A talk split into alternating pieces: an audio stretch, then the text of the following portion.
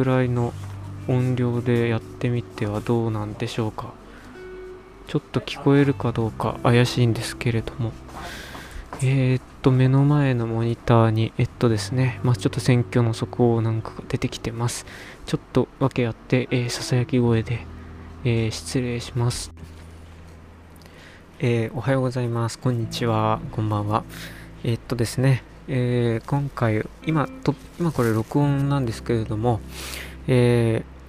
えー、衆院選投開票の日です。当日、えー、10月31日の、えー、8 20, 20時、現在これ24分でして、もう開票が進んでいる状態です。えー、実はですね、まあ、ちょっとあの、えー、まあ、自分の自宅ではなくてですね、え別のところで撮っておりまして、え訳あってこんな小声でささやくようなウィスパーボイスで、え、やっていくことになります。えー、っとね、うんでまあ、今回衆院選の投開票日の、えー、に、まあちょっとスケジュール合わせた、合わせてきてるんで、まあ、選挙関連とか政治関連のことを喋るとか、えー、それをメインに取り上げるっていうことでは、えまあ、あんまりそういうつもりはないんですね。ただ、あの、まあ、ちょうどいいイベントが、えーえー、社会、えー、っていうかですね、まあ、世間というか、まあ、関わってるんですけども当事者ですが行われている、えー、ということもあって、まあ、祭りですよね、えー、まあ、それをちょっと鑑みながらプラス、えー、いろんなことをそこから引き出せるんではないかと。一つのそれも要素としてね、えまあ、選挙は政治の舞台ですけれどもわた、えなんだろうな、え普段えスーパーマーケットに買いに物を買いに行ったりとかコンビニね、えー、まあコンビニを普段利用しているような人たちでもまあ実は関わっているというか地続きのことなんですよね。でも今僕目の前にモニターが、えーと、ライブで流れてるんですけれども、え、それはですねまあなんかこう、まあ、さっき祭りって言っちゃいましたけどもどこかこう別の晴れと毛で分かれているね、えー、あたかもフィクションのようなえー、そういうような、まあ、ちょっとこうなんでしょうね。ニュアンスを感じてしまったりとか。それからあのまあみんなこうえー、今現在の状態をちょっと見てみますと,、えーと、自民党が、えーとえー、票が進んでてあと、まあこうえーと、それとですね、まあ、まだ20分ぐらいしか経ってないんで半分ぐらい残ってるんですけれども、えー、っと、えー、立憲民主党が、まあ、50議席ぐらい取ってると。で、それから、えー、まあ、ちょっと共産党とか、あと、社民党がですね、まあ、ちょこちょこ取っているぞと。で、それから、あと、維新の会ですか。えー、維新の会が、まあ、えー、ちょっと重いのか議席を取ってるなっていうのが、えー、パッと見た時の印象です。で、それがまあ、事実というか、えー、情報なんですけれども、まあ、それを受けてちょっと思ったことっていうんですか、っていうのがありまして、えー、っとですね、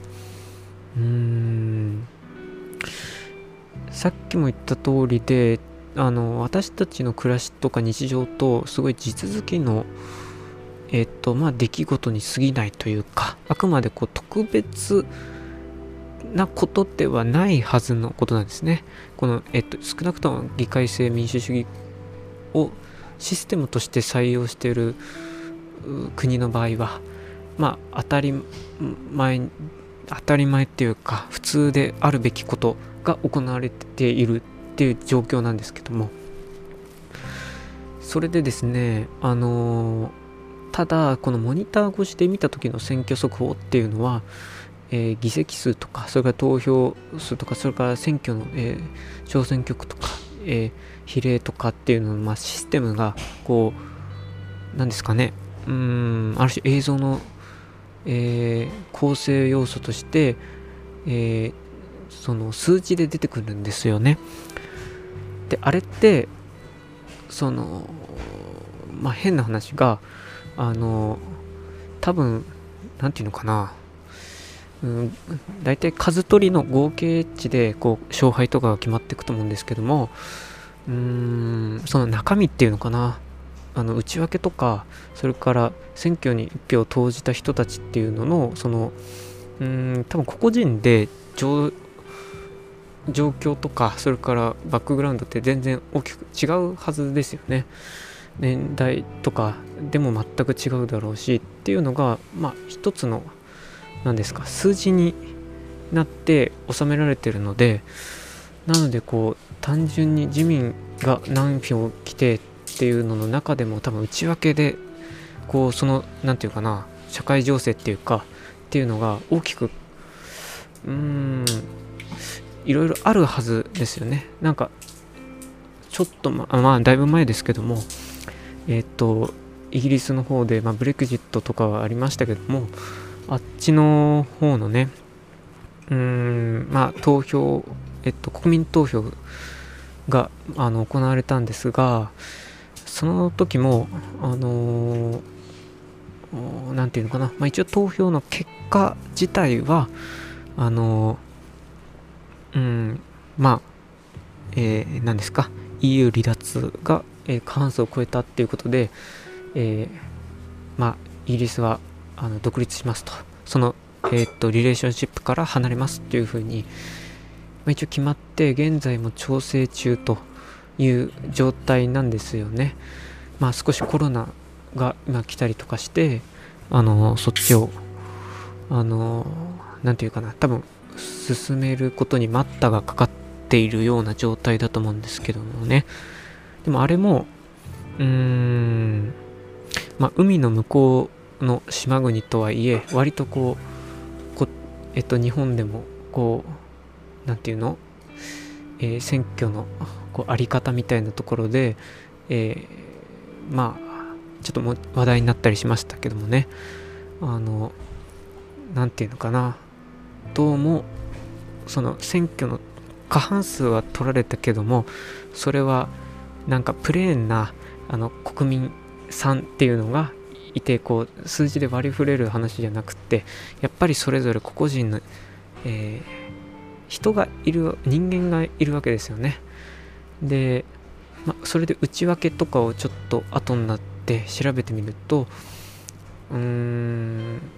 まあそうですね。割と年齢がいったまあ方たちっていうのがうん。そうですね。まあこう EU にいてもイギリスは何も得することがないということであのまあ離脱派とあのいやうちはあのえー、独立した貨幣の、えー、ポンドを発行してるじゃないかということでいや何イギリスは、えー、EU の、え組に入ってなくてもやっていけるぞと。いうので、まあ、割とそれで固まった投票が、えーと、得票があったそうなんですよね。ただただそのうーん割と若い人たち若い世代の人たちは、えー、いやそれそんなこと今言ってもあのしょうがしょうがないというよりもまあ現実的でないともっといろいろできるじゃないかと。できるというかやらねばならないことがあるだろうと。うんそれこそイギリスもあの、まあ、社会保障とかあの、まあ、はっきり言ってこう日本とちょっと似た状況もあったりするんですね問題で あのこそそのやっぱり票が割れたっていうのもその、まあ、結構高齢化少子高齢化がやはり進んでる国ではあるんですよね。でそれからあの、まあ、人々のこう労働状況っていうのもうーん何て言うのかな日本で言えばこう派遣とか、えー、とギグワーカーって呼ばれる人たちですね。あのこえっとえっ、ー、と、何か生殖っていうか、正社員みたいなので、こう、えっと、まあ、賃金安泰して安泰ですっていうような感じではなくて、あの、アルバイトみたいなのを何個も何個も取っていったりとか、あるいはその、えー、堅牢地監督の、あのー、なんだっけ、放題で言うと家族を思うとき、えー、Sorry, I missed you っていうのが、えー、と確か現代かなだったと思うんですけども、あれで描かれていたように、うーんそのその国で生きてる人たちその個々人の中であのやっぱりいろんな状況を抱え込んでるわけですよね。であので例えば直近でいけばこう、えーと、EU を離脱するっていうこととそれと今現在関わり合っているトラブルとかそれから今のなんなんかうまくいかねえなっていうのをこう好転させるっていうかなんとかしていこうっていう風になった時のその解決策とか方法とかっていうのが果たしてそその EU 離脱とどう釣り合うのとか現実的なのっていうところでこう何て言うのかなやはりこう、世代差がかなり分かれたっていうことがあまああったのかなっていうふうに思うんですけどもうんでそういういろんいろいろな状況っていうのがうん多分あってで今ちょっと SNS があのうん普及したおかげっていうんですか？で Twitter とかあとは Facebook とか、まあ、それも SNS のアプリケーションによってあの世代差っていうのは結構生まれてるそうなんですけれどもそのコミュニティでやっぱりこう、えー、何ですかねこううんまあえー、まあ、偏りっていうの傾向性っていうのは絶対出てくるんでそれ仕方ないんですけれどもただただその個々人がこうなんか何でもないことを例えば選挙っていうようなえーえー、て言うのかなイベントであっても言えるようになってると。だから自分自分は今こういう仕事ででもなんかこのぐらいの賃金でこういう保証になってるんだけどこれってどうなんだろうとかなんかちょっとうまくいかないなとか、うん、そういったことを選挙の場であったとしてもこう同時並行でみんながつぶやけるっていうのはあていうかまあそれをうんと例えば僕が僕とかが見るっていうことができるっていうのはあのうんなんか一つこううんいろいろ示唆するっていうかうんふうにはなるのかなっていうのは思ってるんですけどもそれはね今こううんテレビじゃなくてネットのライブ中継で、えー、見ながらちょっと思ったことなんです。で、今現在ね、開票進んでる、開票作業が並行して進んでるはずなんですけれども、それほどこう、なんていうか、目立った動きはなく、えー、割と止まって、止まってというか、大きな変動がない状態です。ただ、えー、変わらずに自民党が割と、えー、議席数を取っているっていうような状態ですね。大きく、つまり情勢は変わらずというような状態ですね。えー、っとね、で、今回、で、ここまで結構選挙の話とか、割と、えー、政治の関連の話を、まあ、しちゃったんですけども、うーん、まあ、それだけではなくて、ちょっと僕の普段のアンテナに引っかかってるようなことも交えて、それこそ、やはりこういう選挙のイベントっていうのも、あの、地続きっていうことで、えー何て言うのかな。無理やりでも こじつけてみたいなっていうふうに思ってるんですけどもこの衆院選関連でまあ選挙ですか。まあこううーんまあ僕たちがこう実際に国をこう作っているというか動かしているっていうまあえー、一つの大きなお祭り。っていうのに際してうーんなんかねふと思い出したこととかっていうのが、まあ、あったりしてですね。それがあのえー、っとですねうーんやっぱり昨今ちょっと えっとね日本ではあのテクノロジー分野とかね、えー、それからとなんだろううーんまあ最近だとノーベルノーベル賞なんかがちょっと話題なったりしましたけどもあのそういう科学分野とかねそれからまあ文化とかもあの結構なんていうのかなあのまあこういう、えー、まあ、政治的な場っていうのにも無関係じゃないわけですね。それはそのあのアートのイベントとかあの、まあ、コロナでねすごいそれがむき出しになったところが結構多々あると思うんですけれどもうーんまあそこら辺でねで特にうーんまあ結構文化もそうだし科学分野とか工学の面でもうーん何て言うのかな頑張ったぞっていうハイライトはポコポコって出てくるんだけどもえー、何でしょうね。それこそ選挙以外の人たち、選挙以外の機関の、えー、普段の人たちみたいな感じでずっとやってるわけですね。そのノーベル賞を取りましたっていうのだけじゃなくて普段から基礎研究とか、えー、それからあのまあロケロケット工学は一日にしてならずみたいなのがあってずっと続いてるわけです、えー、それこそなんだろう日本だとサンプルリターンとかそれから、えー、最近 H2A ロケットをまたこうアップデートして H3 型のロケットっていうのをあのまあこれもね中国とかあと今最近えー、っと起こってきてるのがインドインドですね。そそれからまあ多分それの後追い状態になってるのが多分 NASA まあアメリカかなと。まあアメリカもねなかなかうーんちょっと宇宙分野にまあ、要は NASA に予算をかけることがなかなかできなくなってきて、まあ、それはアポロ計画最後のアポロ計画以降、えー、減って減ってきてるんですよね。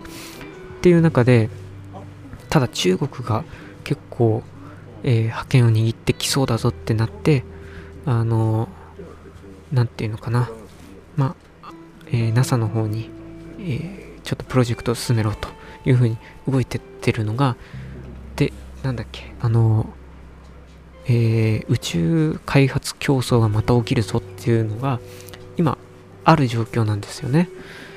で、そこからさらに遅れてきて、ね、日本で、日本の JAXA が、えー、H3 ロケットを、まあ、あの、なんていうのかな、まあ、方向転換すると。えー、まあ、いろんなところの、例えば、普通に企業とかが衛星を打ち上げたいっていう風になった時に、あの、そのロケットを打ち上げますとか、ロケットを作ってますっていうところは、そんなに、あの、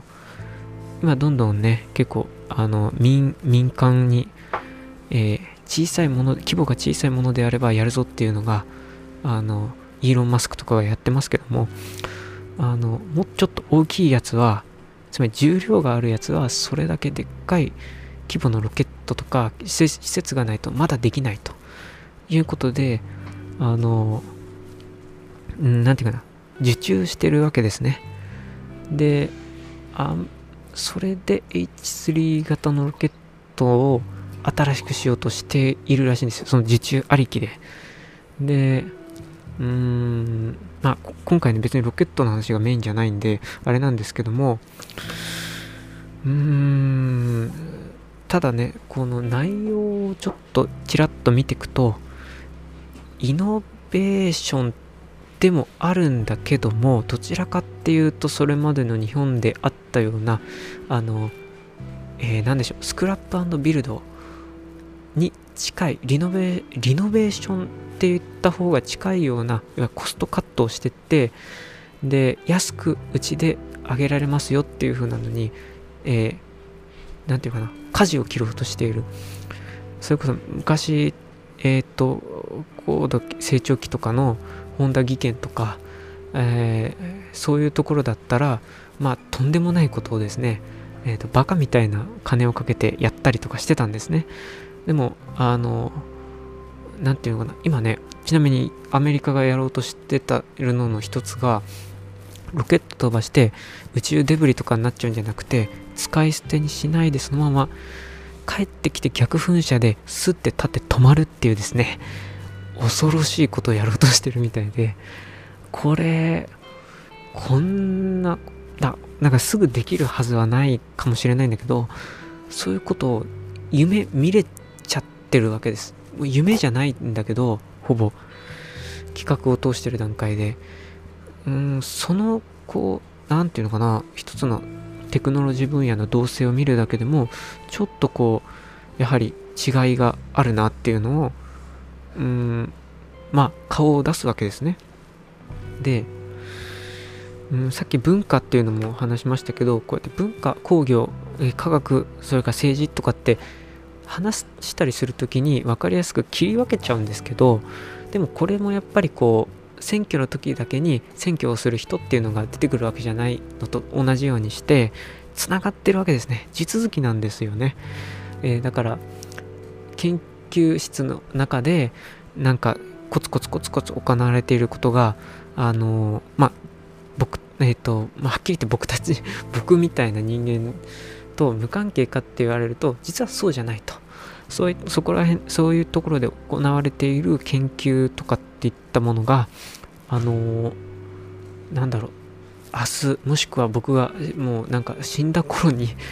えー、なんか社会の一要素になってたりするかもしれないよっていうことなんですよね。でもただそれはやっぱりあくまでかもしれないよっていうことなんですよ。ただそのかもしれないよっていうことにあのなんかいろいろ金出したりとか場所を与えたりとかっていうことができるっていうのがあのまあねそのやっぱりうん低賃金でアルバイトででそれを掛け持ちしても食えないっていうのはうんうんやはりねまあ何かしらの問題と言わざるを得ないんじゃないかと思います。それでねうーんで例えばね僕が普段考えてることっていうかあの気にしていることであのやはり漫画とかアニメとかそういう文化系のものっていうのかなっていったものをあの結構ねなんつうのかな気になるわけですよ。個人的には。でねうーんその時にねあのロボットってありますよね。うん、今で、あの、なんていうかな、結構いろいろジャンルみたいなのが出てきてね、ロボットアニメとか、ロボットキャラとか、えー、ロボットものっていうような、えー、ジャンルができて、で、多分、あのー、工学とか、それから科学の分野の言葉っていうよりかは、もっとこう一般化してるような気がしますね。で、で、そこがちょっと気になるんですよね。うん、歴史がまず古いっていうのもそれなんですよね。ずっとそういう、なんていうのかな、一過性のものじゃなくて、ずっとそれで語り続けられている。で、しかもそれがなんか、不思議と、あの、なんていうのかな。うん、あのー、うん、まあ工学、もともとの出方っていうのがやっぱり科学文明のところのなものなんですけれども、うん、まあそれでこそねなんか押井守るとか結構いろいろ言ってるように、まあ、人形とかさあの人間の似姿をうんぬんっていうところとか多分本来持ってるからっていうのもあると思うんですけどね。ただやっぱりこうなぜ工学や科学の分野にあったものあの収められていそうなものが、そのロボットはなぜロボラボをですね、ラボラトリーを飛び出して、えー、私たちの生活とかにこうあ顔を出すのか現れるのかっていうところがその気になるとこなんですよ。で、それはね、あの、そこをちょっと引き出しの取っ手にして、ちょっと引っ張ってみるとね、そのさっきの今行われてる選挙のこととか、それから選挙、それから社会っていった部分との、なんて言うんですかね、その、うーん、まあ場面っていうのかなっていうのと、関わっていることがね、出てくるんですよ。うん、それは単純にこう見て調べ物したりするときはね面白いなっていうものとして見ちゃうんだけどうーんなんかねこうこういったこうイベントごとのうーん何でしょうね。あの考える時の種にもなったりとかするかなっていうふうに思うわけなんです。ただねその文化の部分で考えられてるあえっ、ー、とすくい上げられてきたようなああいうメカとかねあとえー、まあそれこそなんか、えー、人間にそっくりなロボットっていったものはあのーうーん、これはやっぱり不思議でね。で例えばねうーんちょっといろいろ実はメモっていうかネタとかは用意してきてるんですけれどもうん。で今ジャンルとかが結構あのジャンルの壁っていうか枠組みっていうのがでかなりこううんはっきりとしてきてしまってさっきも言ったようにロボットものとか日常系とかねそういった枠組みにこうまあパッケージングされちゃってることであのだんだんこうみななんていうかな見過ごされちゃってきたようなものってあると思うんですよ。例えばえー、っとねえー、どこら辺から言えばいいかな。あのまあ、て分かりやすいのが鉄腕アトムってありますよね。手塚治虫のまあの、まあ、アニメ化も何度もされ続けてるような、まあえっ、ー、と金字塔ですけれどもああいったものでもえっとね何て言うのかな。うんその時の、えーまあ、社会情勢とかそれからあの世界で抱えてる問題だみたいな、まあ、結構大きなね時事ネタからそれからあの、まあ、ロボットと人間の関わりとあので人間がこう生活を作っていくっていうのの中にロボットがどう関わっていくのかっていうところを結構至るところで、えー、出してきてる、まあ、火の鳥とかになってくるとねもっとそれがこうあんまりうん何ていうのかな。うーん割とシリアスな面がねちょっと色濃くなったりするんですけどうーんただそのあ例えばアトム大使とかねっていったものでもあのうーんこのアトムのヒーロー性みたいなものがあんまりこう前面に出てきてない分えー、なんでしょうそういったこうえー、関わり合いみたいなのが、えー、まあ、結構濃く出てどこ、えー、なんて、まあ、分かりやすいって言ったらいいのかな？ところがあったりして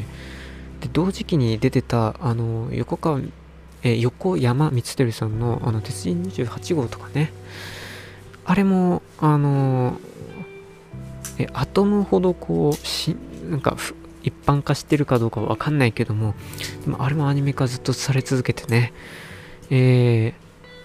えー、っとなんかねあのまあファンが結構多い作品なんですけどでまあ個人的に結構好きな作品なんですけどもあれでもねあのアトムと割とこう方向性は違えども、えー、その当時の状況とかっていったものがあの味は違うんだけど色濃く出てる作品なんですよね。うんと例えば企業とかそれから鉄人28号は戦後の話っていうことで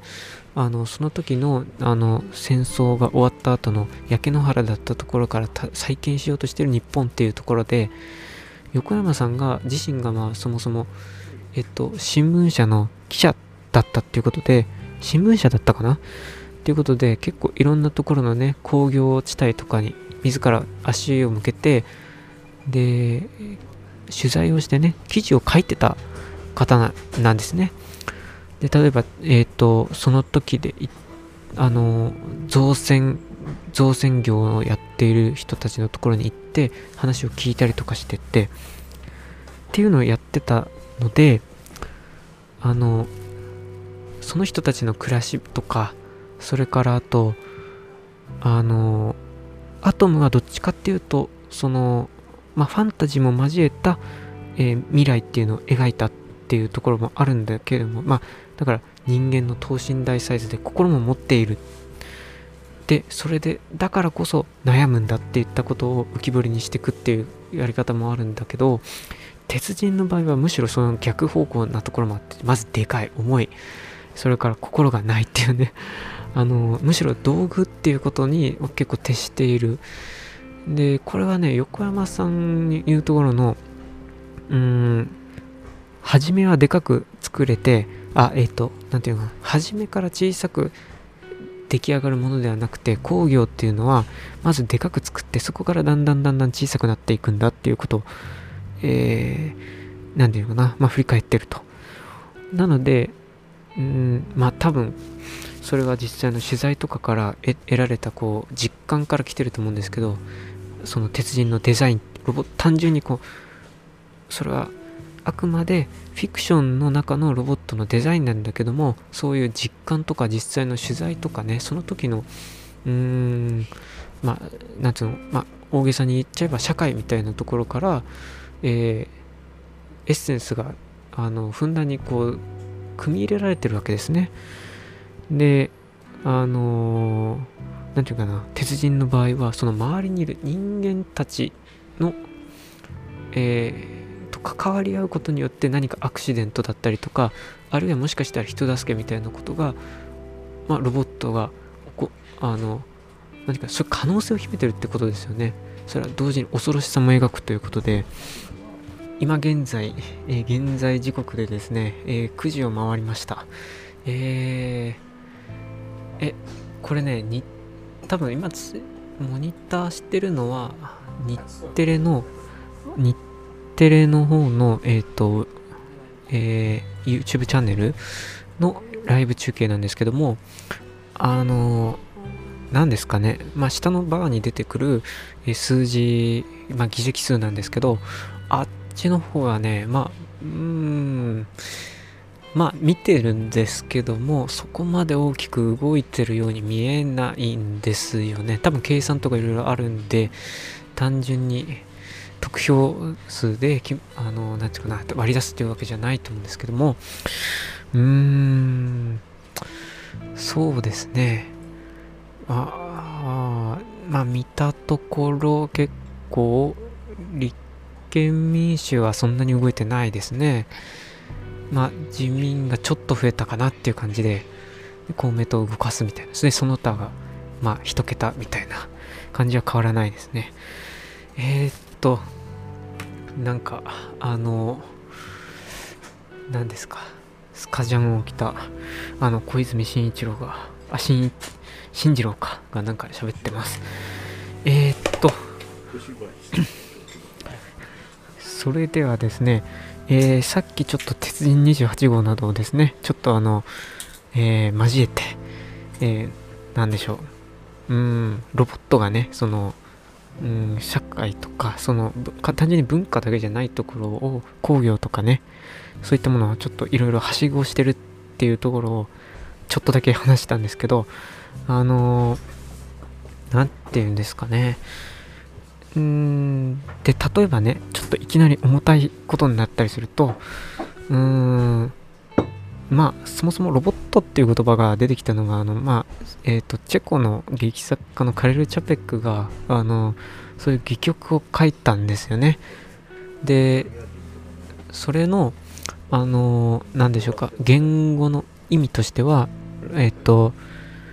えっ、ー、となんだっけな奴隷っていう意味だったみたいです。つまり決してポジティブなニュアンスが含まれてないものでで、で、結構ね、あの、ヨーロッパとか、まあ、アメリカの方に行っても、そのロボットとかね、それから機械って言った時に、あんまり人々の受ける印象っていうのは、そんなにいいものではないっていうことを、まあ、ちょっと聞いたりします。え、あの、日本だとね、結構そこら辺、あの、なんていうのかな、まあ、八百万的なですかね。あの、あのつくも神的な感じであの機械にも心がありますねみたいな。あの友達になれますみたいな。それはそれでデザインに生かされたりするんですけど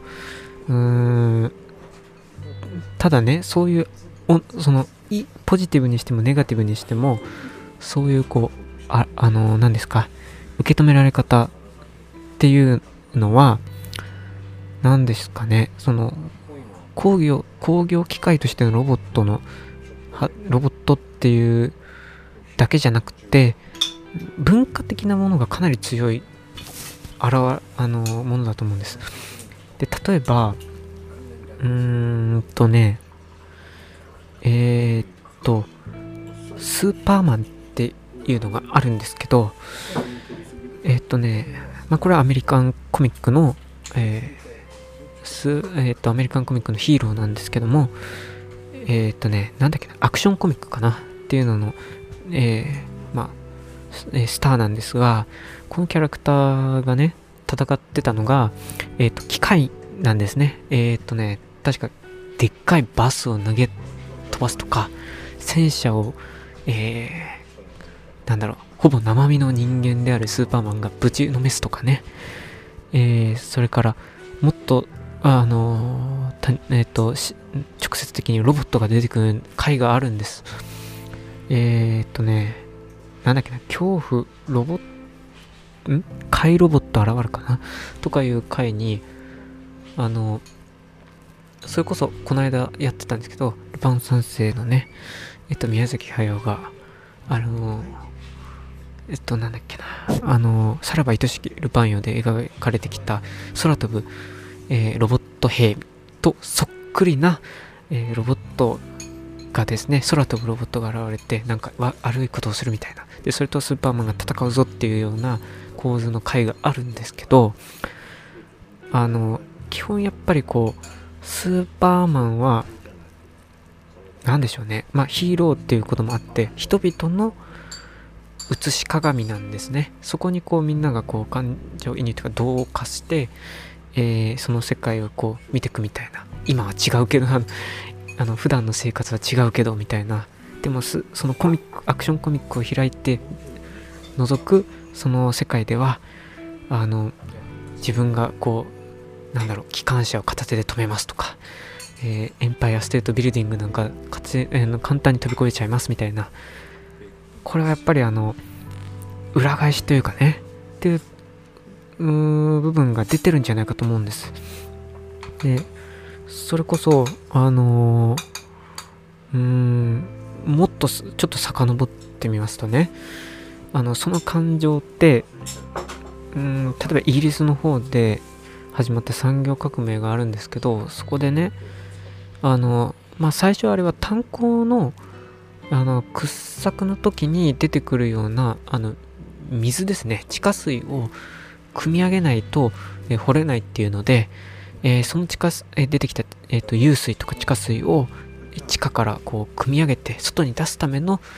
えー、動力源として蒸気機関っていうのが、まあ、結構、あの、なんていうかな、重宝されたっていうのがあるんですが、その後こう、例えば、綿花ですね。イギリスはそれを、えー、まあ、それをこう、まあ、植民地を通じてこう栽培して、で、それをこう、えっ、ー、と、防食器でもって、えー、まあ、糸とか布にしていくっていうことで栄えましたけども、まあ、その防食器っていうのがあのの動力がやはり蒸蒸気機関だったんですね。で、えー、その時に起こったえっ、ー、と何て言うかな働いてた労働者の人たちの反乱っていうのがあってそれがそのラッタイラッタイト運動っていうものがあったんですね何かっていうとねあの、機械を破壊したんです。領土、えっ、と、防食器のところに、前に座って、あの、えっ、と、なんていうのかな、あの、うん、まあ、機械で、その当時の機械でまだできないようなこと、糸渡したりとか、えー、それからあと機械が壊れた時に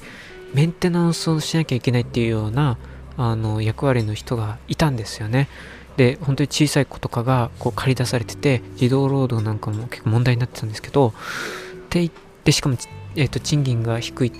賃金が低いのもあればそれからあと,、えーと、労働体系がえっとね、その機械の時間に合わせられるんですね。人間の生活リズムじゃなくて、えー、機械は24時間365日。壊れなければ、まあ、ずっと働き続けられますと。安定してでしかも人間の手仕事よりもかなり早くあの次々と、えー、タスクをこなせる。でまあ当然なんですけどそれって人間の、えーと、リズムとかそれからあとペースっていうのを超えてることなんですね。まあ超えてるから採用されていくんですけどもそのえーまあそうですね、それに関わって仕事をしなきゃいけないっていう、なった場合は、えっとね、まあそっちにあわ、まあそれこそモダンタイムスですよね、チャップリンの。まあ、あれはちょあのギガ化してるんですけどもそれこそそういうことがあの、まあ、起こっていったと。で眠くなったりとかそれからちょっと意識朦朧としてきたらご飯食べる時間がないのであのチョコレートとかね。そういうこう糖分とすぐエネルギーに変わってでしかも持ち運びができるみたいなチョコレートバーみたいなのを とにかく食べてでそれであの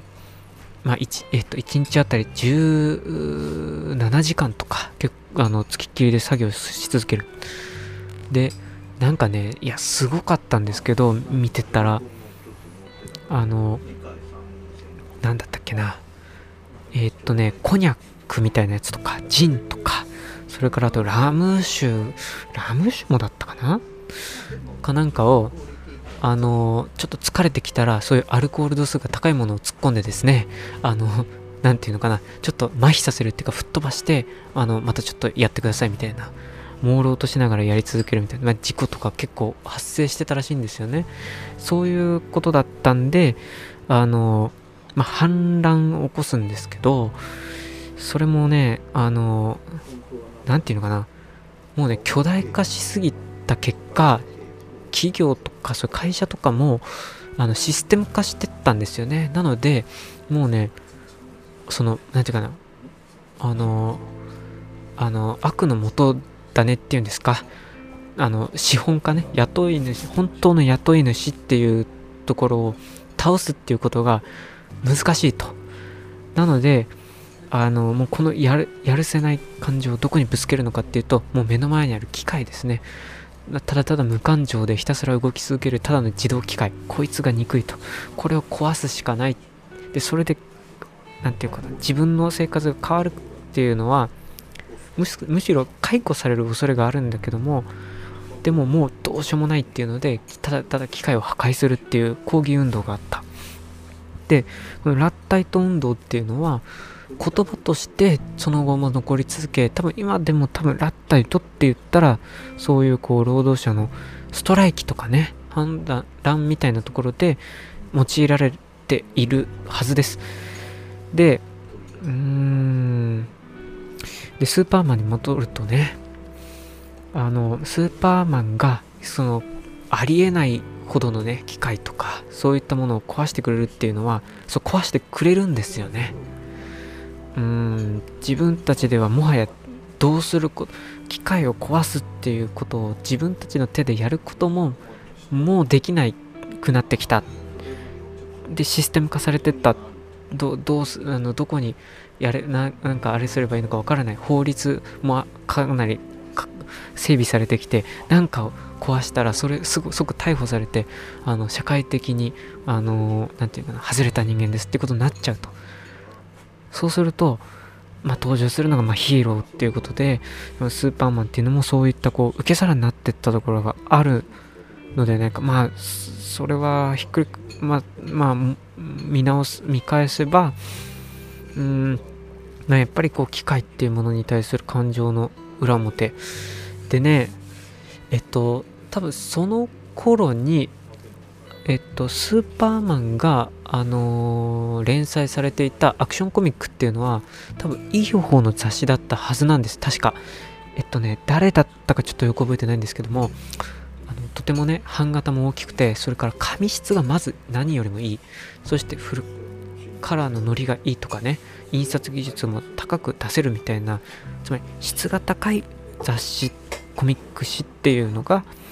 あのーまあ、作られてでそこにスーパーマンが乗って爆発的にヒットしたっていうのがある。でそれ以外にもそれはスーパーマンが特殊例だったっていうだけじゃなくて同時にねえっとパルプパルプ雑誌っていうのがあってえー、っとねそれはねパルプ誌っていうのがあの要は何ていうのかな再生紙みたいな古い紙を大量に集めてきてそれをこうもう一回こうなんつうのかなジャブジャブジャブってこう水 水に溶いてでそれでこうまあ割と粗い感じでこう何て言うかな静止されたねあのうんまあ要は粗悪な粗悪な本あの本媒体だった。でまあ安いんですけどあのまあね印刷もちょっとあのそんなにカラー出せないとかそれからすぐボロボロになるとかね 劣化しちゃうっていうことはあったんだけどまあ要は読み捨てられるような雑誌なんですね。でそこにあの後でね後から言われるのがパルプ SF っていうのジャンルっていうのが出てきたんですよ。要はあのまあ SF です。スーパーマンも言ってしまえば SF なんだけどあのパルプ SF でよく登場してきたのがやっぱりこうロボットだったんですね。でそこで描かれてきたロボットっていうのはもう千差万別のこうまあ科学とかそういう、えーと、合理性とかから離れたところにうん何て言うのかなこう隔離された、えー、隔離された似姿あくまで似姿のロボットなんだけどもあのそれがねうーんただ機械であるっていうことは残してるっていうことね。で形もすごい様々です。でそれは単純にこう何て言うのかな。あのー、エンターテインメントとしてのバリエーションもそうなんだけどうーんまあやはりストーリーとか問題意識みたいなところが関わってきてあの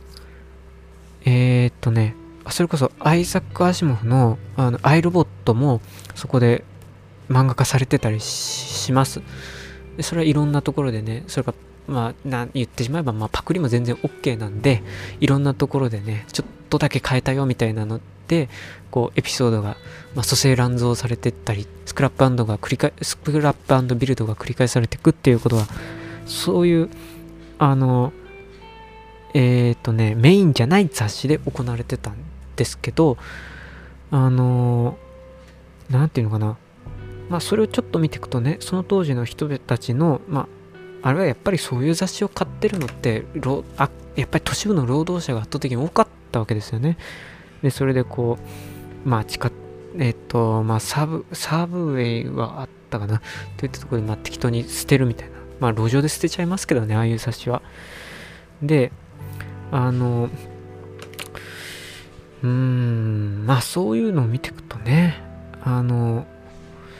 なんていうのかな。うーん。うーん。もそのネガティブさを打ち出してくそれこそその火星かどっかであのウランをね採掘してる。ウランを採掘してる鉱山であの穴を掘り続けててで人間がね掘ってるんだけど同時に採用されたロボットの掘削ロボットくんっていうのがいるんですね。で、その掘削ロボットくんっていうのが、まあちょっとまあなんかね、あの、なんか掃除機のさ、本体みたいな形なんですけど、車輪がついてて掘るみたいな爪で、で、そ、そいつと、なんかね、労働争議をするみたいな、な、こいつがいたら俺たちの仕事がなくなるっていうことで、その、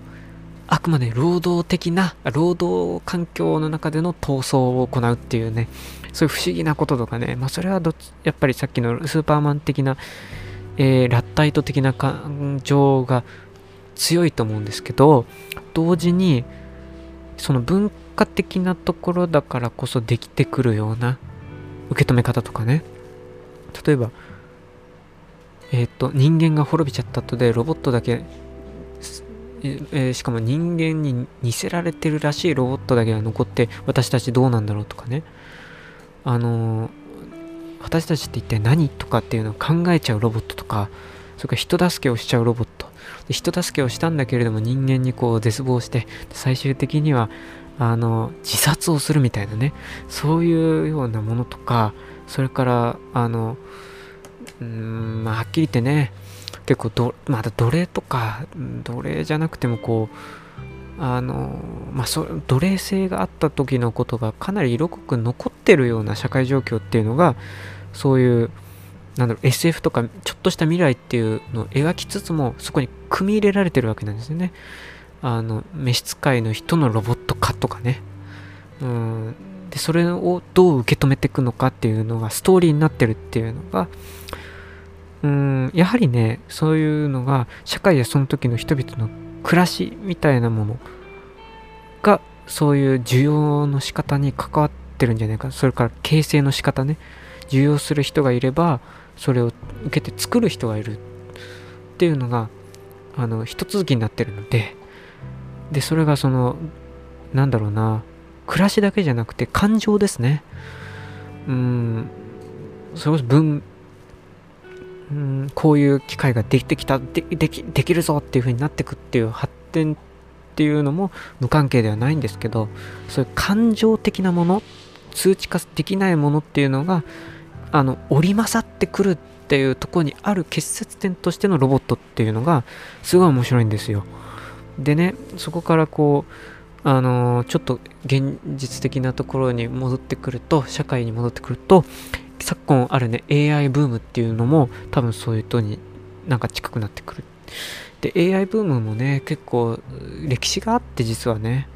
まあ、どこを最初に取るか、人工知能って何っていうのに取ると、まあ、またいろいろ出てくるんでしょうけども、うーん、昨今あるね、この AI ブームっていうのも、うーん、そうですね。あのー、うーん、まあ、どっちかっていうと、あのー、さっきのね、ラッタイトに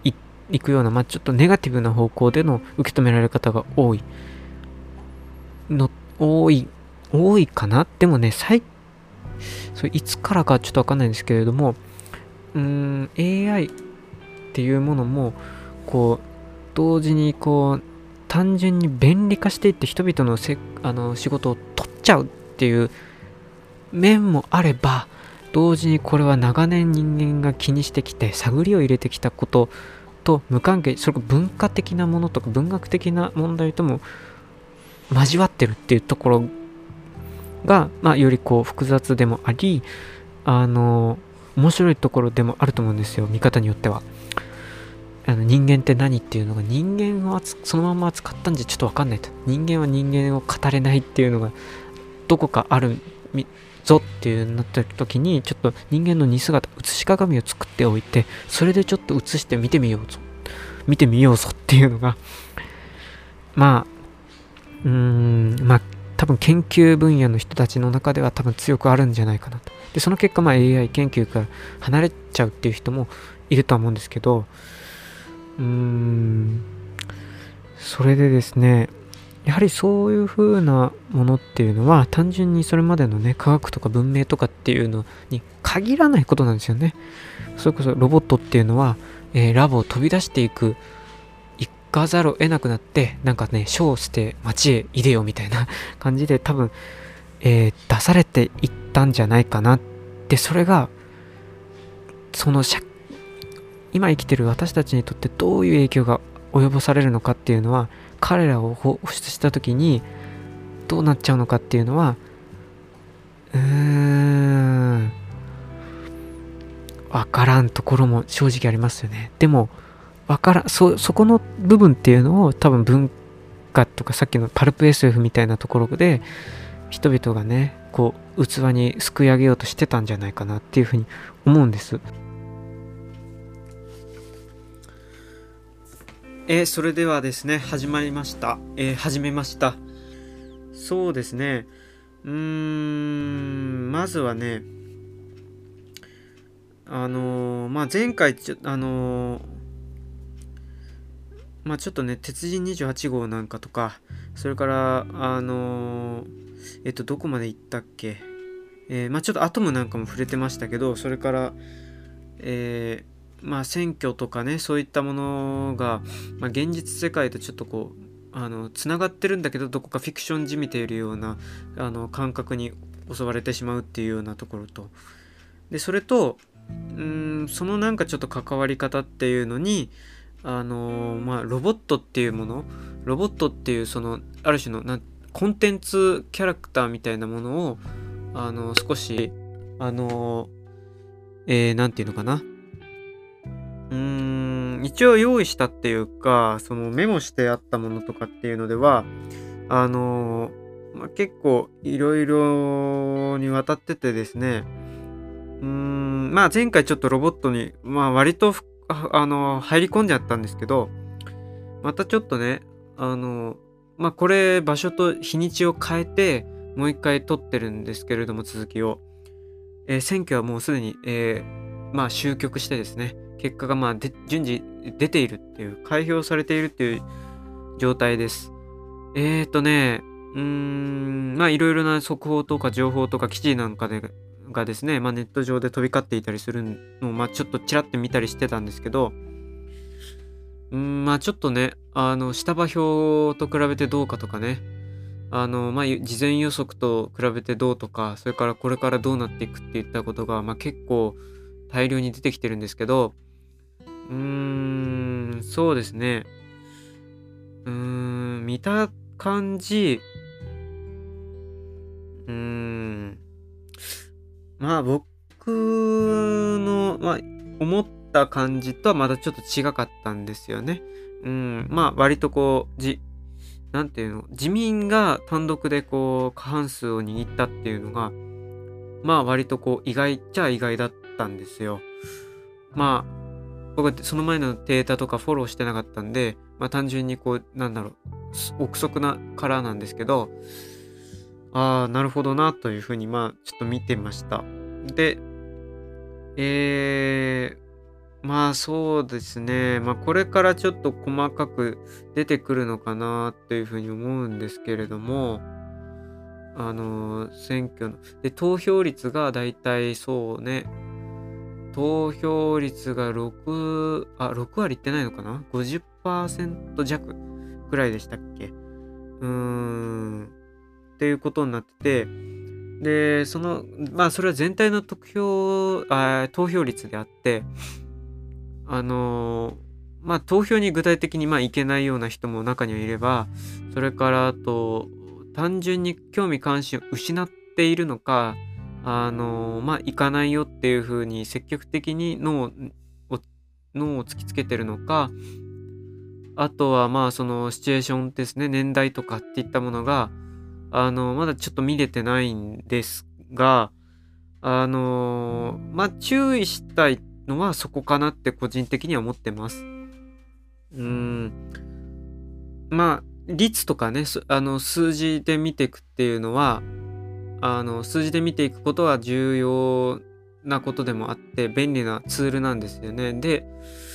ただ、その、どの数字を切り取ってくるのかとか、どのパロメ、えっ、と、どのこう、単位にしていくのかっていうので、まあ、大きくこう見えてくる切り取られてくる部分っていうのがあの要素が変わってくるんですよね。でそれををその文脈を踏まえなければあの割とこう怪しげな情報になってしまうっていうのはあってで特にあの、出てきたりするのが、まあ大体ざっとした円グラフとかになってて、で、何、10代、20代、30代、40代、50代、60代、70代、80代、それ以降みたいな感じでこう色分けされていて、で、パーセントが書かれてるんだけど、それが、あの、単純に円グラフで、円グラフを1とした時のそのパーセンテージっていうのは、正直言って、あんまり使えるか、使い道がちょっとこう、うん、狭い気がします。えー、使う、ちょっとどっちかというと僕が単純に気になるのは、えー、その全得票率を1、えー、投票率を、えー、投票数か。実際に投票された数を1としてそこから割ってった、えー、割ってったあの率じゃなくて、あのー、やっぱりその年代ごとの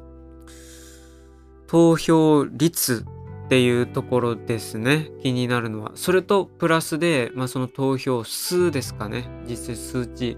あとはだいたい人口のグラフとかなんかをちょっと照らし合わせながら、あの、まあ、数値っていうのは、まあ、あ、まあ、見る、あの、手元に置くと便利かなって思うんですよ。だいたいそのあたりが。でもちろんそれだけではわからないことっていうのはたくさんあってその選挙に行った人たちと行かなかった人たちってどう違うのとかえっていったものはその数値からだけではちょっと憶測でしかものが言えないのでもうちょっとこうなんでしょうかえー、っと SNS で流れ共有されている情報とかそれからまあ文化的な面とかを総合して見ていかないと多分うーんまあ、わからないというか、こう、つかみにくいところがあって、で、まあ、それは別に選挙の話に限らずなんですよね。社会の、うーん、まあ実態っていうか、その、まあもっと素朴なところでどうなってんだろう、他の人はっていうところを探っていくときに、あの、まあやはりこう文化的なところとか、まあある種文学的なこう読み解き方っていうことをしたりとか、あとは、あのまあ数値的に見ていったりとか、それから日記的にね、記録的に淡々と見ていくっていういうようなことを、まあ、いろいろしていくことで、かろうじてこう像を何かしら結べるかもしれないっていうのが、あの、あるというか、まあ、そのぐらいね、まあ、引いて引いて見ておいた方が、うーん、まあ、た、うんと、研究なりなんなりするとき、まあ、にはいいのか、まあ、まあ、研究までいかなくとも、僕個人としては、うーん、気にしてるところはそういう情報だったりするんですよ。まあ、情報っていうか、ゾーンっていうか、要素エッセンスなんですよね。うん。で、まあ、それの一環として、まあ、ちょっとね、文化的な部分というか、あのー、まあ、それと文化、文明、それから社会全体みたいなところに、こう、橋渡しされていくような、あのー、ものっていうので、うん、まあ一つ投票っていう実際の儀式みたいなものがあったりするんですけど、うーん、まあなかなかね、う、それがこう、うーん、まあ生活の一つとして認識されてる、浸透してるかどうかっていうのはかなり怪しげなところはある気がしますよね。それは自分に返ってみてもそうで、うーん、やっぱりね、その、これで何かをした感とかっていうのが、なんか希薄な感じ、なんかその、感じはしまして、で、結構それは若い人の中でも起こってることではないかなと。で、自分一人、たった一人がなんか票を投じたところで、何かが起こるとかっていうのが、まあ信じられないっていうね。なんかちょっとこう、まあしょうがないよねみたいなところはあったりするのかもしれない。アメリカとかの、あの、そのある種のこう熱狂っていうのは、あの、熱なんだけれども、それはあの、同時にもしかすると、あの、世の中変わるかもしれないっていうことを、まあ、愚直にというか、信じられるっていうところはあるのかもしれないですよね。あの、それがどういう方向に動いてっちゃうのかっていうのは、まあ、一旦置いとくとして、そういうモチベーションとか、まあ、まあ、ある種こう、なんていうのかな。うーん、うーん、まあ、まだこう、えー、うーん、まあ、いけるよね、いけるよねというか、あの、まあ、行ったりなんかしてもいい、いいはず、いいというか、いや、それがフリーダムだっていうふうに、まあ、あの、うーん、まあ、旗から見ると、少しこう、あの、え？って思うかもしれないけど、ものすごいこう、フランクにこう、直接的にそれが言えるっていうのは、それはそれで、なかなか羨ましいなって思ったりもしなくはないところではあありますね。うーん。でね、まあロボットとかの話をね、ちょっと持ち出したりとかしたのも、あのー、少しこう選挙的なところに要素に足りないかなって思ったところだったりして、うーん、そのグレーゾーンっていうのかな、その感情的な部分と科学的な見方とあの勉強しなきゃわからない文脈とかっていったものが、で、あと、でも生活、今私たちの生きている何気ない日常みたいな一辺と、あの、まあ無関係じゃないっていうところのないまぜ状態になってるっていうところの、うん、結節点としてかなり曖昧な感じはしますよね。その、あの、まあ概念的にね、選挙はこういうもんだからこういうあのシステムの中で有効なんだっていうで戦略が立てられたりとかっていうリテラシーっていうのかなそういう共通認識があるんであれば別だけれども、なんかその、うーん、それはその文化的な土壌の違いによって大きく受け止められ方とかが変わるだろうと、すごいこう、より感じたっていうか、アメリカのそれこそ大統領選挙なんかと、まあ全然その、受け、あの、関わり具合って言ったものとか、その熱狂の仕方っていったものが、なんか根本的に違うところがありそうだと。まあ選挙、まあそれこそそのつくも神的なというか、八百万的なところから、あの、まあ、まあ言ってしまえばその、うーん、親しみやすさみたいなものはないというかね、エンタメ感もき、あの、ない、ないしみたいな。なんかこう、とりあえず先代から受け継いでる、まあなんかそういうもの決まり事になってるから、まあ、行かなきゃいけないらしいんだけど、でもなんかちょっといる、あの、教わってないし、どういうものかも実際こう、あやふやだと。で、こう、選挙について、まあなんかその、あんまり口外しないことが常識らしいと。あの、同じ家族の間でもどこに入れるとか、あそこの政党がうんどうとかこうとかっていうことをそんなに大っぴらに会話しないみたいなね。で、テレビをつけても、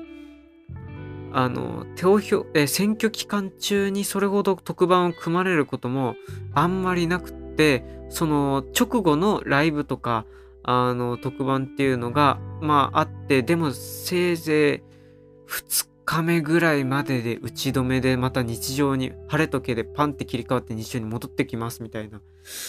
感じで、そういったこう具合が、ただその八百万的なこう、ま、受け止め方っていうか祭り感がしきれてないっていう感じはありつつも、まあ、そういったものは、まあ、さらっと流されて、またこう、晴れと毛の切り替わりっていうのが淡々と行われていくよねっていう感じは、ちょっとこう日本的なところなのかなって思ったり、うーん、で、それが、こう、ちょっとまた、うーん、なんていうのかな。アニメ漫画とか、それから小説とか SF とか、そういうののブームが起こったりとか、そのジャンル化していくときの、こう、ある種、うーん、なんていうの、ストーリーの作り方とか、設定の、設定交渉みたいなのが必要になってくるかもしれないっていうようなモチーフ。まあメカとかさ、ロボットとかっ、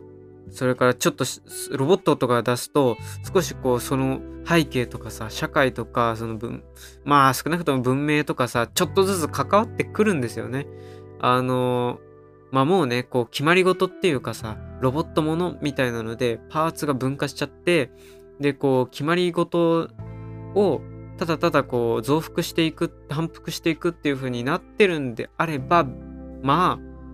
まあまあまあ、あれかもしれない。でも、ロボットを出すっていうので、だいぶこう、その、アニメ界、アニそのアニメ作品世界っていうのの、こう、なんか情報量っていうか、うん、様々なね、考えなきゃいけないっていうか、こうよ、まあ単純に要素が増えるんですよね。うーん。で、それによって、やはりこう、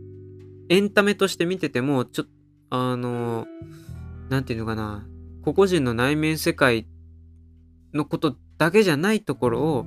いろんな三面鏡みたいにして、いろんな角度の映し鏡で、あの、跳ね返ってくるみたいなね。私たち、見てるこっちに。っていうのが、要素が増えることによって起こることだと思うんですよ。で、特にそれが、その、なんつうのかな。すごい突飛なね。夢で見たあの、イメージとそのまんま模写しましたっていうものでもなくって、その現実世界の延長上にある、特に SF がそういうことを担ってるんです、担ってたんですけど、延長上からそこからのイノベーティブな発想とかね、その未来を見るとしたらどうなりますかとか、あのー、まあね、そもそもその、不可視な領域とかね、そういったものを、まあ、器に受け取る受け皿に取るっていうことなんです受け皿に取るっていうことをするので、まあ土台無理だったりするんだけど、まあ、映画のフィルムの時間進行とかフレームが決まってたりするとそこから超えた存在っていうのがどう見てるかっていうのはまあかなり制約があるわけでそれを描けるのかとかそれからもし描いちゃったとしてまあそもそも描けたっていう仮説を立てたとしてそれを受け取る側がそれを受け取れるのかっていうものもまああったりとかしてで多分無理なんですけどでもその無理っていうのが多分お互いに分かった前提条件としてその上でこうあのただ思いを馳せること思いを馳せることで保管したりとかそこからそれをさらに踏み台にして各々で考えたりとかそれからあのうわここダメじゃんみたいなずっこけ具合を楽しむみたいな、まあ、B 級作品を楽しむ的なねあの、面白がり方っていうエンタメにもなるみたいな。でそれはそので、その使われてる要素とかパーツっていうのは現実世界と関わり合いが切れてるわけじゃないぞっていうところが、あの、まあ、文化で担ってる結構重要なパートだと思うんですよね。で、それがさ、あの、前回っていうかちょっと前に話したパルプ SF とか、そういう雑誌物に描かれてきたものに、こうかなり、あの、こねくり回されて出てきてる。で、それを多分割とこう、一般の人、中流の人たちっていうのが読んで、なんかいろいろ楽しんでたんでしょうね。多分。うん、見てくとね、結構その、うーん、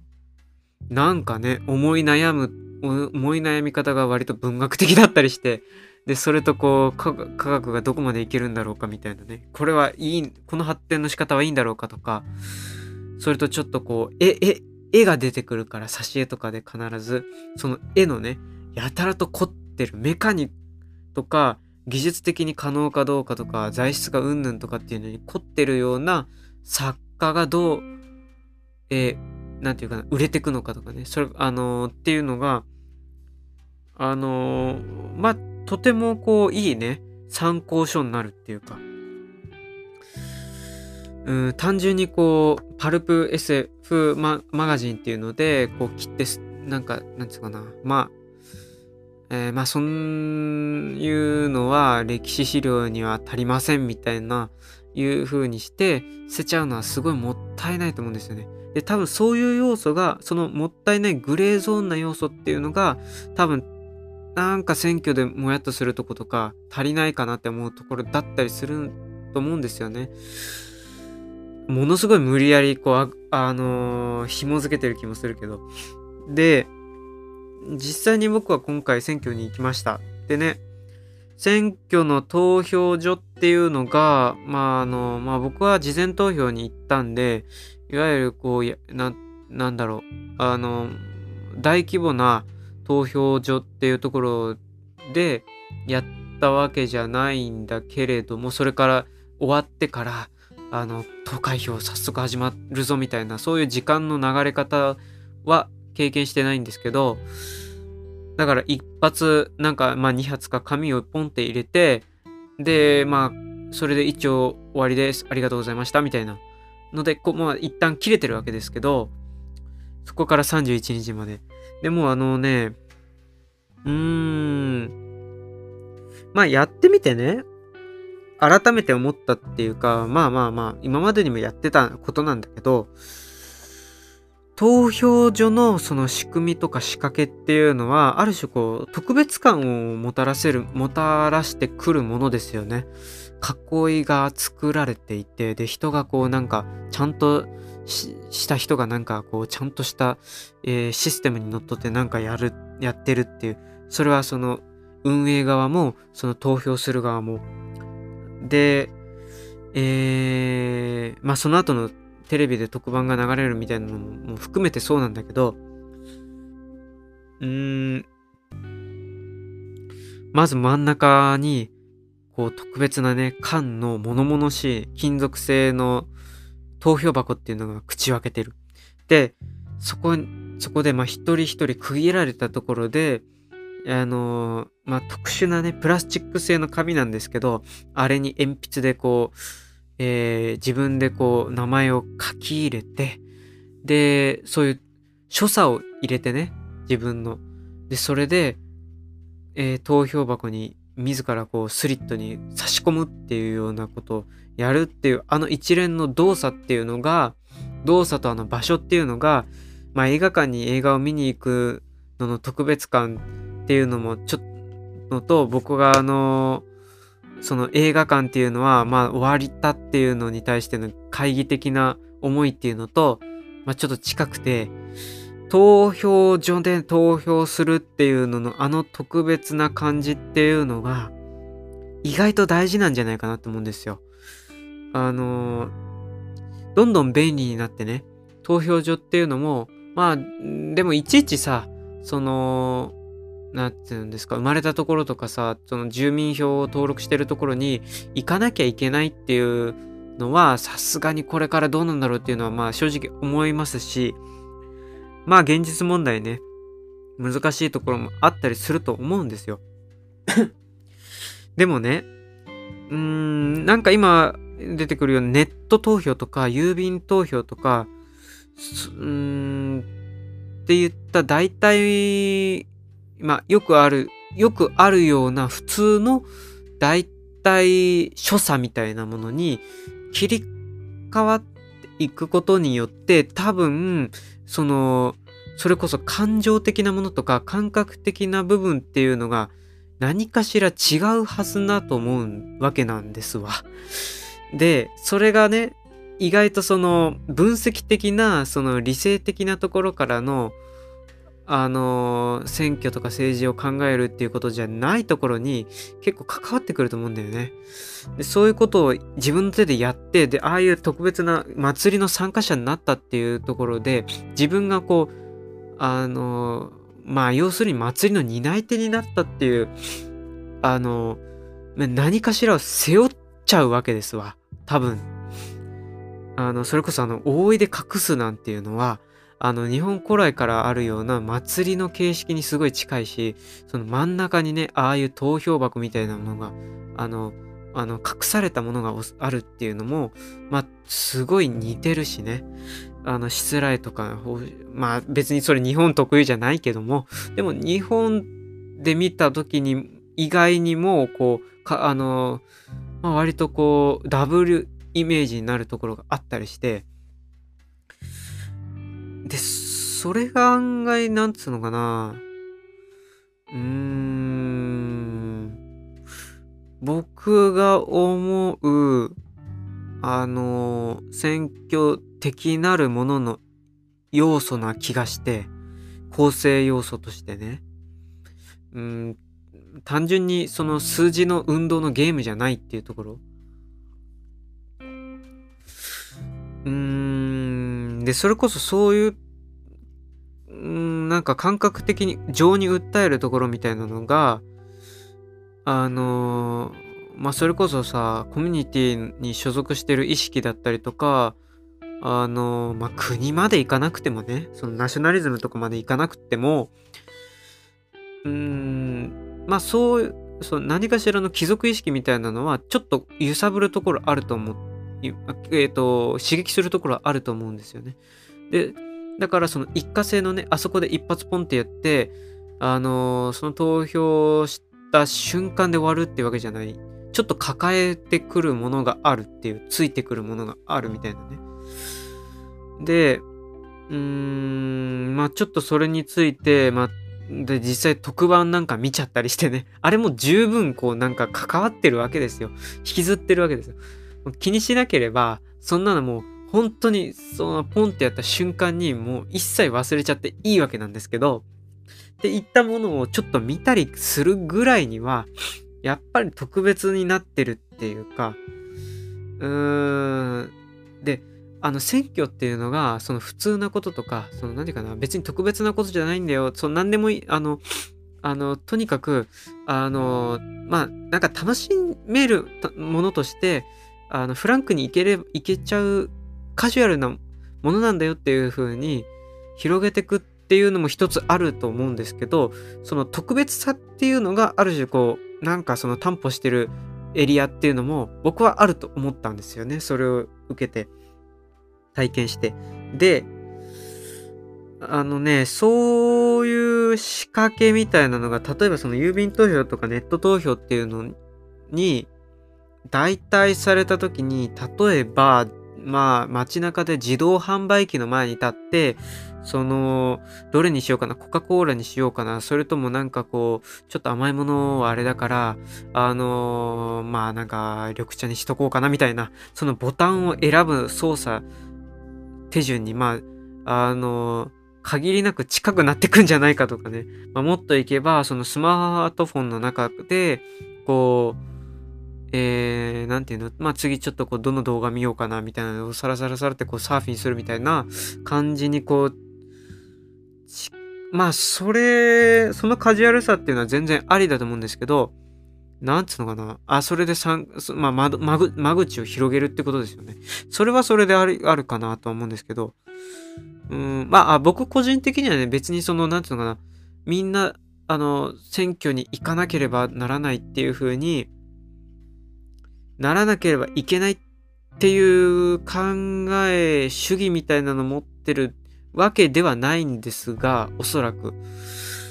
でも、うーん、なんだろう。うーん、まあでもせっかくシステムとしてあるわけだから、ちょっと一回こう、うーん、や、なんかいじってみないっていうのは、そういうぐらいの思いはある。あ、だからそれは、その間口を広がってなきゃいけないから、そのカジュアルにっていうのもあるかも、カジュアルにっていう宣伝の仕方はあるかもしれないですけどね。プロモーションの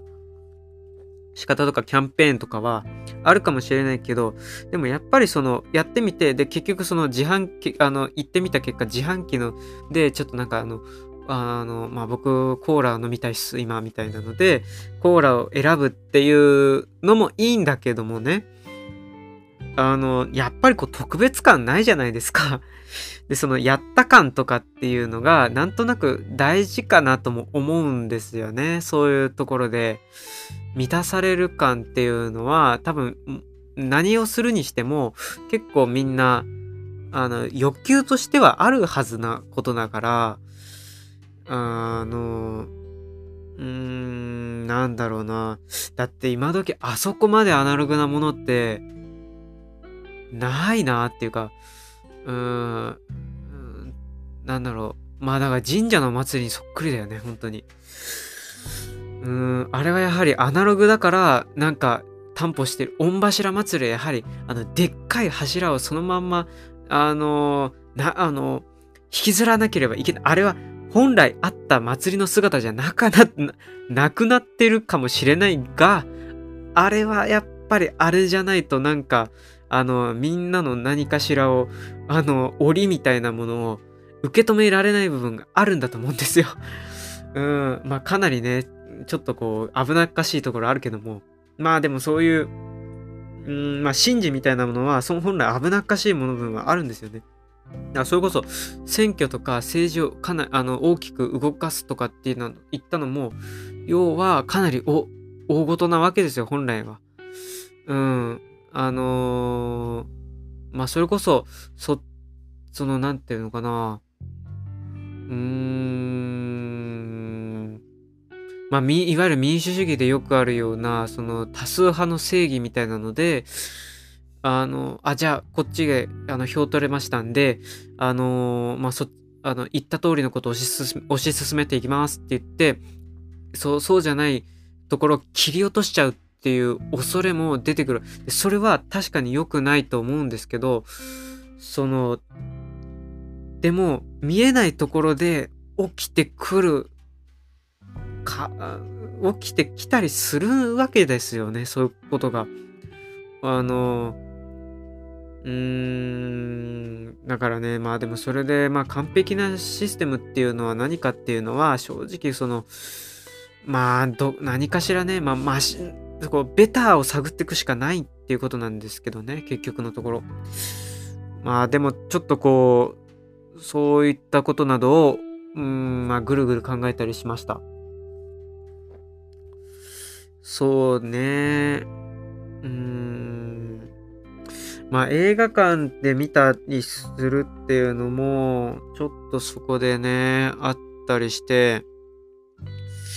うんまあ、このエピソードではちょっとこうあんまり触れるのは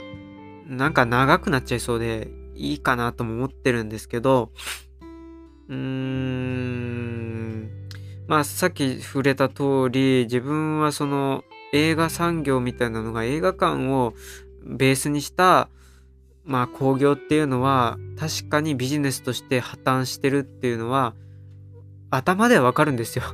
あの論理えっとなんていうのそのまあ構造としてね見ていけばそりゃそうだよなっていうのはわかるんだけどでもそのそうそれだけで語れない部分っていうのがやはりどっかしら持ってるわけですよ人間は。まあめんどくさい部分とか語りきれないような部分っていうのがはみ出してくる要素っていうのはやっぱりあったりしてでそのなんつうのそういううんプラットフォームの切り替えみたいなのであの一気にハードが失われますって言ったのが言った時にうーん、あ、じゃあ切り替えますねって言って丸ごとこうポイ捨てするっていうのは、僕はもったいないなって思っちゃう感じなんです。で、なんだったら、まあそれがこう、どういうことを、なんつうの、どういう体験を担ってたのかなとか、そういう部分を、まあ利用できればした方がいいんじゃねえかな。あるいはこう、面白がれ面白がり方に、こう、いろいろこう、深みっていうかさ、広がりを与えてくれたりとかするんじゃねえかなっていうのが思うんですよね。うーん、それこそ、あの、メジャーなものからメジャーなものへっていうのの転換っていう、その、大きくプラトーンを変えていく構造だけでは多分ね、絶対成り立たなくて、それは、あの、別にあのエンタメとか文化っていうのだけじゃなくて文明とかそれからエン、えーと、ビジネスとかそういった部分でも絶対そういう部分あるんですよ。でその見えにくくなってる部分っていうのをあのまあちょっとこう検証する作業とかあるいはちょっと思い馳せる作業っていうのをうんするっていう時にあのまあやっぱりねまだ残ってるわけね。目の前。うん。だから、あのー、まあ、見て、あの、んなんつうの、うん、まあ気にならない人も、まあいるからさ、あのー、まあその人それぞれなんだけど、まあでも気になってる人であれば、その、まあ積極的にこう見たりとかして、ちょっとこう、あの、なんだったらこうアーカイブしてくれませんかねっていうような感じで、まあ僕もそれで気になったりしてるんで、で、なんか周りの人でね、結構その終わったっていう風に 結構言う、言う人もまあ中にはいらっしゃるから、だから、あの、まあそこでもやっとしたりとか、あれそうなのかなって思ったところこそ、多分こう、やり、あの、なんつうの？まあ閉めたっていうところっていうか、あ、これが隙間かっていうのね、うん、コンテンツのこう、抜け道なんじゃないですか。まあ、い言い方変、言い方悪いかもしれないけど。うーん、ということを、まあちょっと思ったりなんかして、うん、いるんですね。あのーあ、なんつうかな、まあ、ロボットの話ね、あ、ちょっとこう、資料なんかも、えっ、とね、まあ、念のため、目の前に漫画をね、ちょっと2冊か、あなんか何冊か用意してるんですね。うーん、でもちょっとこう、これまで、これとかも触れちゃうと少し長くなっちゃうんで、まあ、エピソード分けようかなって思います。それにこう、どうせこう、なんつうかな、薄口になってったりする可能性があるんで、あのーまあ、とりあえず、キリがいいかなって思うので、うん、まあ、ここら辺で一回切っといて、えー、まあ、その後のエピソードにつなげていきたい、いければなって思います。うん、とりあえずそんなところで、またこれからね、この、え、あのー、ポッドキャストのコーナーとか、それ、それからこう、うーん、なんだろうな。うん、なんかそう、コーナーとかって作ってったら面白いかもなってちょっと思ったりしてるんですよね。うん。えー、ポッドキャストの中でのこう雑誌的な雑誌の中のいろんなコーナーがあるところの、あの、うん、まあ、いろいろ欄みたいなのを作っていくと、うん、まあ、多面的にこう、写し鏡になってたりするのかなと。まあ、これがまあ、一種のアーカイブになってるんですよね。僕でいうところの、まあ、表現みたいなところだと思うんです。えー、まあ、またちょっとこう、えーえー、次回というか、えー、随時配信していきたいと思うので、えー、またよろしくお願いしますっていうところで、えー、それではまたお会いしましょう。ではでは。